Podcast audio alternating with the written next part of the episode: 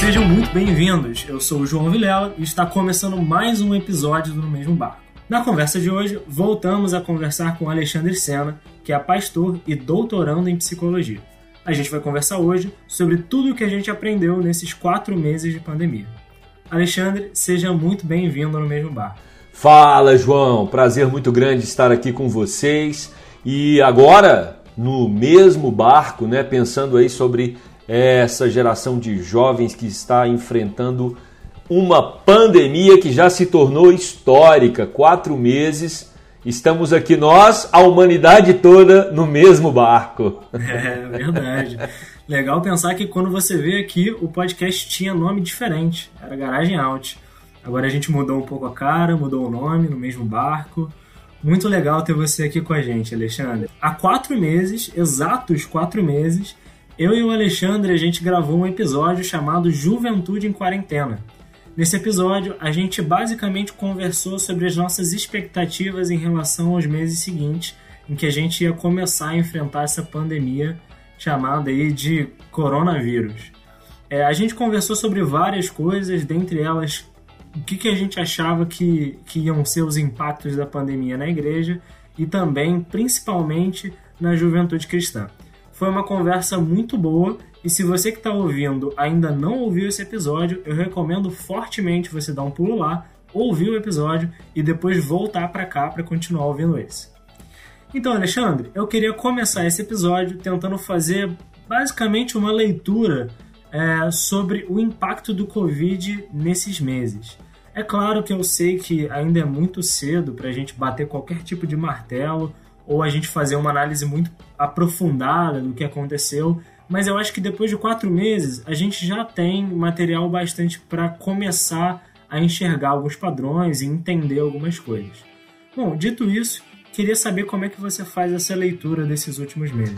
Então, João, é, esses meses todos eu tive também várias experiências aí, tanto na academia quanto na igreja, e observando todo o noticiário, e você percebe é uma sociedade que, que realmente está vivendo um momento muito delicado, né? E, e é difícil você fazer afirmações categóricas nessa hora.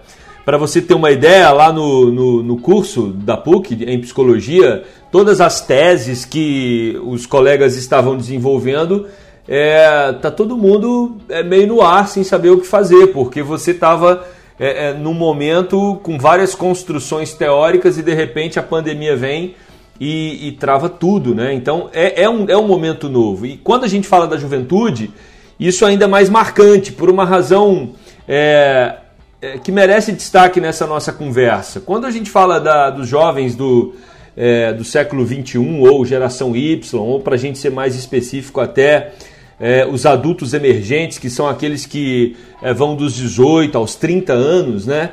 É, você tem aí um, um, novo segmento, uma nova fase no desenvolvimento da pessoa. Até o século 20, João, você, você tinha a psicologia do desenvolvimento que estudava muito a infância. Depois, a, a partir dos é, meados do século XX, ela começa a, a, estudar as outras fases. E nesse período agora, no século XXI, é, você tem uma, uma fase que é, é muito nova, né? principalmente nos países é, é industrializados, é, que é os, os adultos emergentes. Esses adultos, eles são caracterizados né, por fazer parte de um período histórico muito singular, porque eles têm aí 18, 19, 20 até 25, 26 anos e ainda não começaram a, a independência financeira e nem é, é, muitos não casaram e não tiveram filhos e, e são esses jovens que estão enfrentando a pandemia. Ou seja, eles fazem parte de uma fase inaugural, muito nova, adultos emergentes, com características muito específicas e num momento único da história. Então, é tudo muito novo para a gente fazer afirmações categóricas. O que a gente percebe é que essa geração de jovens ela é marcada pela autonomia, ela é marcada é, pelo individualismo, né? é, é, é, uma, é uma geração é, altamente tecnológica. Então, assim, você começa a perceber que nós estamos diante de um cenário com muitas novidades. E a gente vai ter que ver como essa configuração é, ela vai se dar, né? Agora, você comentou desses jovens e eu queria saber se você tem alguma noção de quais foram os desafios assim que essa juventude ela enfrentou.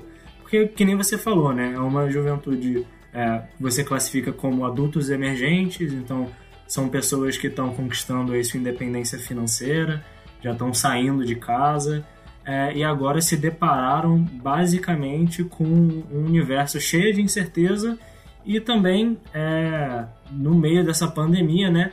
sem às vezes até conseguir trabalhos ou perdendo trabalhos, enfim, é uma situação muito atípica.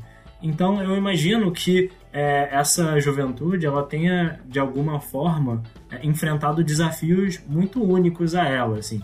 Você consegue identificar algumas situações difíceis que, que essa juventude tem enfrentado? Então, João, é, primeiro a definição adultos emergentes ela é de Arnett, né? Ela não é minha. é uma definição que já vem sendo bem explorada aí no campo da psicologia. E é, é, se você observa né, os estudos que são feitos já há algum tempo sobre essa geração, a gente vai perceber, por exemplo, que ela é uma geração é, que tem um alto índice de estresse, transtornos de humor, ansiedade, né, depressão. Então, assim, entre os 18 e 30 anos, pesquisas apontam é, para essa, essa disfunção é, emocional da geração da geração é, é, de adultos emergentes. Por quê? Porque até as gerações anteriores, é, o indivíduo ele terminava ali o, o, o, os estudos, 18, 20 anos, terminava o ensino médio, ele já ia casar, já, já ia ter uma profissão, o padrão de exigência era menor. Agora não, esses adultos emergentes, eles estão mais inseridos é, é, é, focados no, nos estudos, querem ter um padrão de vida melhor. Nós estamos falando aqui é, de países industrializados, né? É claro que isso não pode ser generalizado. E com isso, é, a, a vida demora um pouco mais para decolar. É, você vai ter que, você vai ter que é, trabalhar, estudar um tempo maior do que as gerações anteriores. E aí você vai ter que depender de seus pais, você vai ter que sempre é, é, usar o recurso da mesada, e isso gera uma disfunção no indivíduo, né? Porque é uma etapa que ele, ele em tese, já queria estar independente, mas ele ainda é dependente. E esse desconforto provoca algumas disfunções psíquicas e emocionais, não em todos, é claro, mas em muitos dessa geração. E aí, quando você observa isso dentro da pandemia, é uma geração mais individualizada, uma geração mais é, é, que buscou mais autonomia, foi preparada para isso, uma geração que teve muitos privilégios em relação às gerações anteriores, então ela não era é, é muito adaptada ao confronto, ao desconforto, e você tem então essa geração agora exposta a uma situação é, é, completamente fora do controle, né? Nem as mentes mais brilhantes conseguem dizer ou traçar é, uma, uma diretriz confiante, segura para o momento que nós estamos vivendo. E é claro que isso aumenta o estresse, isso aumenta o transtorno de humor, isso aumenta a ansiedade. Então, o que nós percebemos, né, à luz de alguns estudos que já foram feitos, é que você tem uma geração de jovens que realmente, confinada, ela, ela, ela, ela já, depois de quatro meses, ela já começa a ficar com uma ansiedade muito alta. Por isso, você viu e todos acompanharam nos noticiários recentes e não só nos noticiários, é só você dar uma volta aqui pela cidade do Rio de Janeiro, você vai perceber à noite os bares estão lotados. E, e, é, gera, e, é, e é essa geração, é, é uma geração é, é, que, que já fala, cara, ó, já deu esse negócio de pandemia, já deu isolamento e, e se arrisca é, para estar tá com os amigos para tentar criar válvulas de escapes para aliviar o estresse, a ansiedade e tudo mais. Com certeza. E Alexandre, você consegue observar isso dentro da igreja também? Você acha que a, juventude cristã ela também está estressada, ansiosa ou até depressiva? Ou você acha que a igreja ela conseguiu é, dar um suporte para essa juventude? Você acha que ela, ela conseguiu lidar com as coisas de uma forma diferente? Como é que você observa isso dentro da igreja? Então, João, falar da igreja, né? A igreja é um negócio muito geral, assim, muito generalizado. Acho que é complicado eu, eu, eu tecer uma, um comentário aqui, uma observação é, da igreja evangélica de maneira geral. Eu não consigo Mas assim, o grupo que eu tenho para fazer uma leitura dele nesse momento é o grupo da nossa mocidade, né? O grupo da os jovens da Gávea, da Garagem 64. E aí, quando eu observo esses jovens, o que eu percebo é que há um abalo sim. É, é, seria utópico dizer que eles estão atravessando a pandemia com todas as suas funções emocionais, com todo o seu é, suporte psíquico é, inalterado, né? Todos nós estamos abalados. Eu, eu a, às vezes me pego assim, é, já cansado desse processo e não acho que seja diferente com os jovens. Eu, eu, eu percebo que eles estão cansados, às vezes eles expressam e verbalizam isso, né? Que é, estão estressados, já tem algum nível de ansiedade. Por quê? Porque com quatro meses você já percebe que não é alguma coisa que você tem controle. Você já, já saiu do seu controle e, e muitos projetos né, que você tinha, muitas questões que é, é, é, estavam no meio do caminho realmente foram interrompidas. Né? Então, essa sensação de você estar fora do controle, isso realmente gera um desconforto muito grande e, e, e a gente percebe isso nos nossos jovens. Então, em algum grau, eles também é, são atingidos é, por, todo, por todo esse, esse ambiente de estresse, de ansiedade, de preocupação, né? porque nós estamos no mundo, né? não tem como fugir disso. E como é que você tem visto eles lidarem com, com essa situação? Então, eu acho que, é, de maneira geral, muitos têm buscado refúgio na fé. E aqui a fé ela se apresenta como o caminho para desafios como esse. É, eu acho que esse é um ponto positivo da pandemia, João. Você só sabe a potência de um carro quando você tem a oportunidade de testar essa potência. É, a gente só descobre o que é a nossa fé quando a gente tem a oportunidade de enfrentar desafios, momentos é, é que é, exigem de nós o exercício da fé. E é exatamente isso que nós estamos experimentando. Os jovens estão desenvolvendo a confiança em Deus, desenvolvendo o temor, a paciência. Não tem o que fazer, é alguma coisa que foge do controle, como eu já falei. Então eles precisam depender de Deus. E assim, às vezes vem a preocupação, vem a ansiedade, vem o estresse, mas aí eles têm um subterfúgio, eles têm uma válvula de escape, eles têm a quem recorrer então eles têm o próprio Deus, o próprio Espírito Santo que os fortalece, os ajuda, os capacita. Então eu percebo esse ciclo, né, sendo muito bem é, vivenciado por eles, né? Às vezes eles ficam é, é, um pouco mais uh, debilitados, assim, cansados, exaustos, e aí vem é, a busca pela presença do Senhor, o renovo, a força do Senhor, e aí eles se reerguem e continuam levando a, a vida e tocando, né? É, o barco seguindo em frente. Legal, eu tenho é, percebido também como essa pandemia tem sido um momento muito único para a gente entrar em contato com a nossa fé. Eu não sei se a gente vai ter, talvez, pelo menos a minha geração, vai ter algum outro momento daqui para frente em que a gente tenha é, uma situação, um contexto tão apropriado para a gente se debruçar na Bíblia e orar e, e, buscar mesmo o conselho do Senhor, porque é, é um momento muito único. É um momento muito único. Né? E, e é um momento global. Acho que todas as pessoas estão sentindo isso, estão participando e partilhando desse momento. Então, realmente, eu também acho que, que a juventude vai é, tá passando por um momento único e vai ter aprendizados é, que talvez as juventudes até do passado não tiveram. Né? Então eu estou é, atento para tentar observar o que, que como eles vão ser, como é que eles vão se dar, o que, que, o que, que vai sair disso tudo. Né? Eu, acho, eu acho muito interessante. É, e eu acho que isso, essa discussão ela leva a gente também para uma conversa que a gente teve há quatro meses atrás, né, sobre o discipulado. É, eu lembro que você comentou que uh, você, vocês iam implementar o discipulado dentro da igreja e que ele ia servir como um suporte para a juventude, para os adolescentes. Eu lembro que a gente discutia como ele seria algo fundamental nesse processo todo.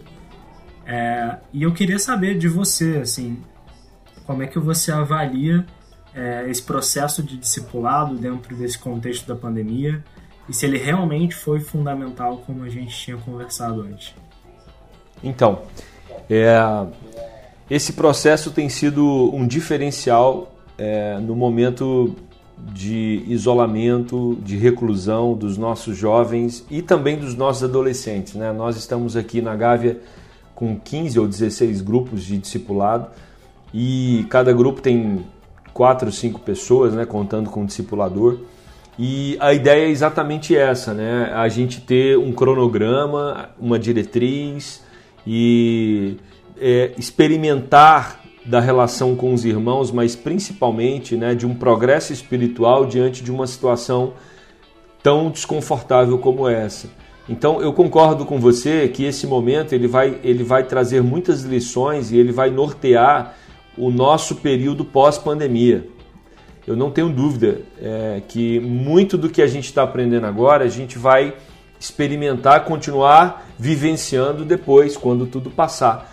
É, eu, eu, me lembro, por muitos anos, né, a ideia do discipulado foi uma, uma tentativa de ser implementado aqui no trabalho com jovens e também no trabalho com os adolescentes. E é, um, e é difícil você implementar um, um projeto de discipulado, porque tem que ter engajamento, compromisso, tanto do discipulador quanto dos, dos discipulandos. Né? E aí, quando veio a pandemia, e eu louvo a Deus pela vida de todos os discipuladores, são pessoas realmente que têm um compromisso com Deus diferenciado, pessoas que amam a obra do Senhor, aceitaram esse projeto, engajaram e estão cuidando né, de toda, toda a juventude que precisa tanto nessa hora. E eu acho que esse tem sido, João, o diferencial.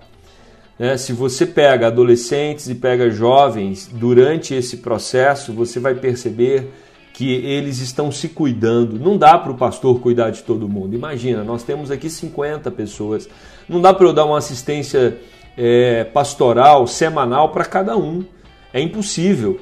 É, agora, quando você é, é, tem o trabalho dos discipuladores, esses meninos e meninas passam a ter assistência semanal, e não só semanal, como eventualmente em outro momento também.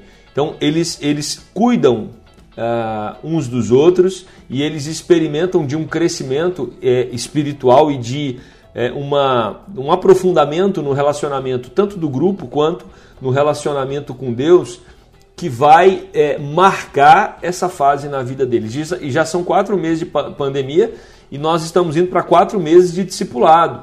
E até tive uma reunião com os discipuladores para a gente encerrar o processo, né? Porque eu falei para eles que era, era por um período e todos os discipuladores falaram: não, pastor, a gente quer continuar com o trabalho porque a gente entende e os meninos também querem.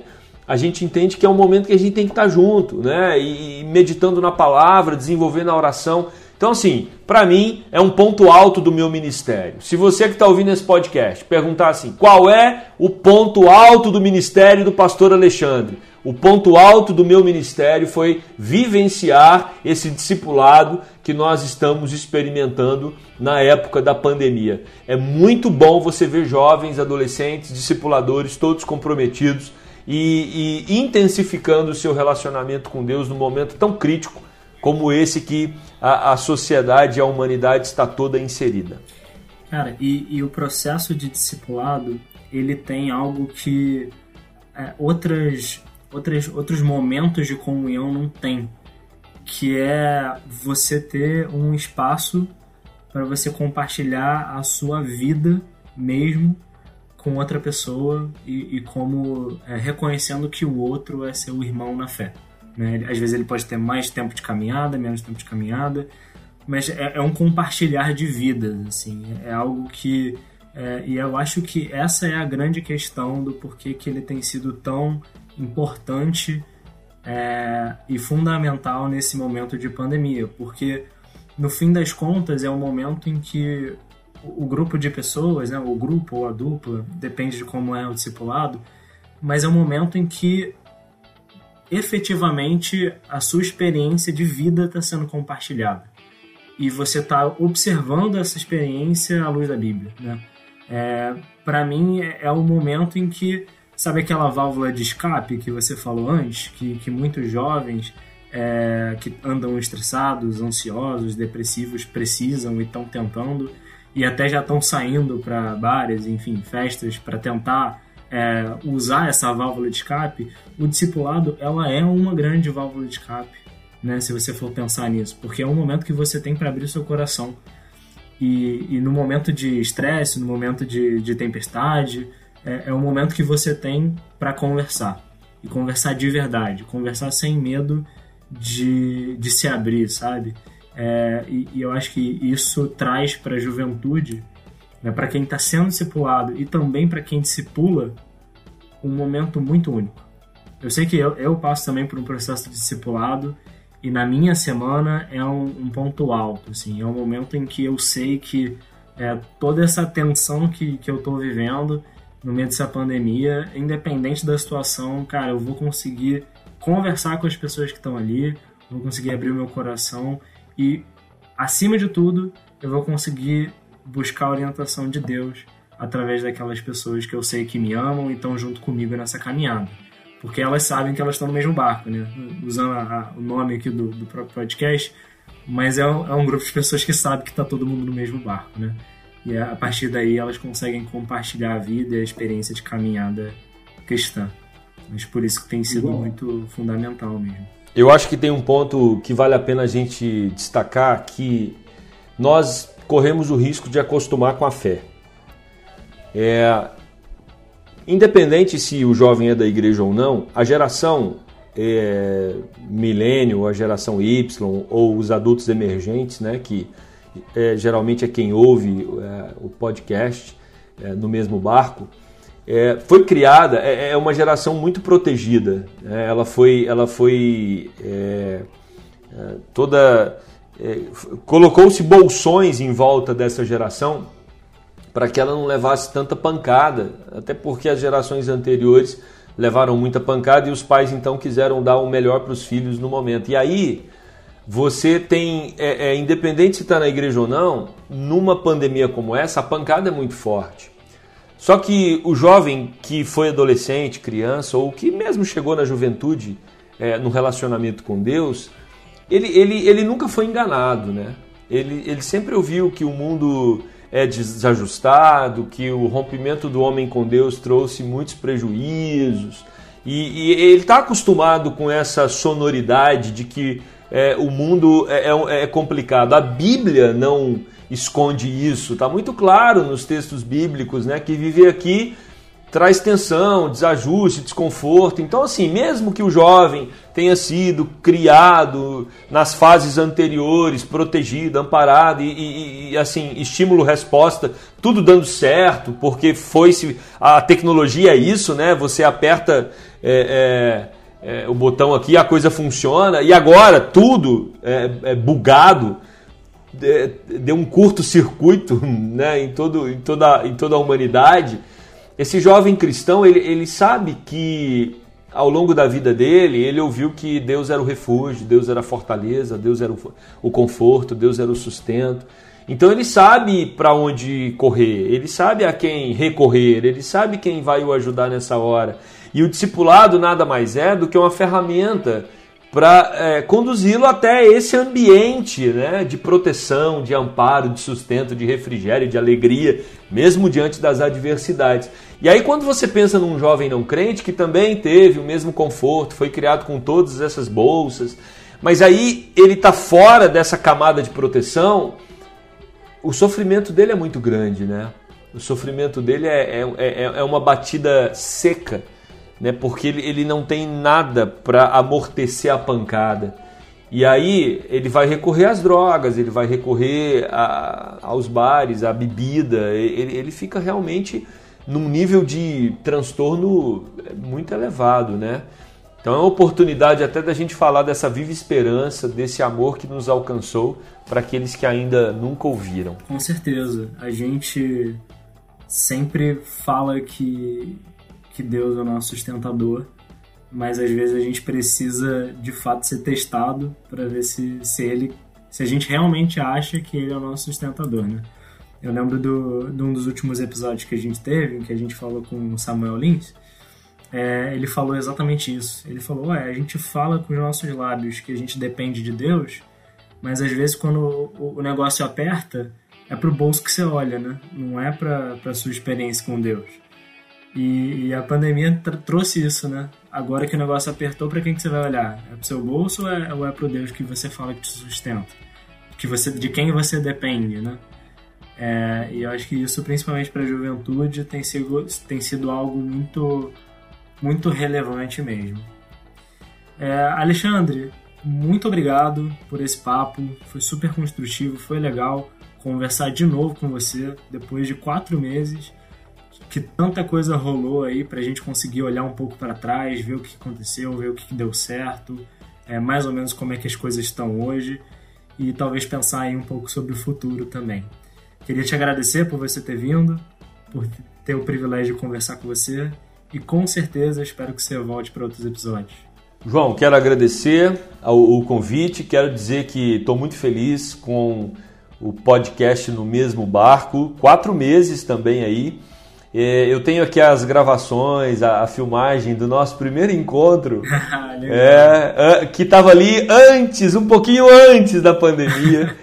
É, e aí logo depois veio a pandemia e a gente está vendo tanto que é, esse ministério, né, esse trabalho seu, do Will, tem, tem abençoado tantas pessoas né, e dando a oportunidade para muitos crescerem na fé, no conhecimento e também tentar entender a vida, o propósito e, e a direção né, para juntos no mesmo barco buscarmos aquele que é o autor da nossa vida. Então, parabéns pelo projeto, parabéns pelos quatro meses, que Deus continue sustentando e reanimando vocês a cada vez mais para servi-lo e amá-lo de todo o coração. Com certeza, amém. Eu e o William agradecemos. E esse foi mais um episódio do No Mesmo Barco, produzido pela Garagem 64 e editado pelo William Hill. Se você gostou, não esquece de curtir esse episódio, seguir a gente no Spotify e compartilhar. Se você tem Instagram ou Twitter, segue a gente no arroba no mesmo barcocast para saber tudo que tá rolando. Então é isso, pessoal. Um abraço e fiquem em casa.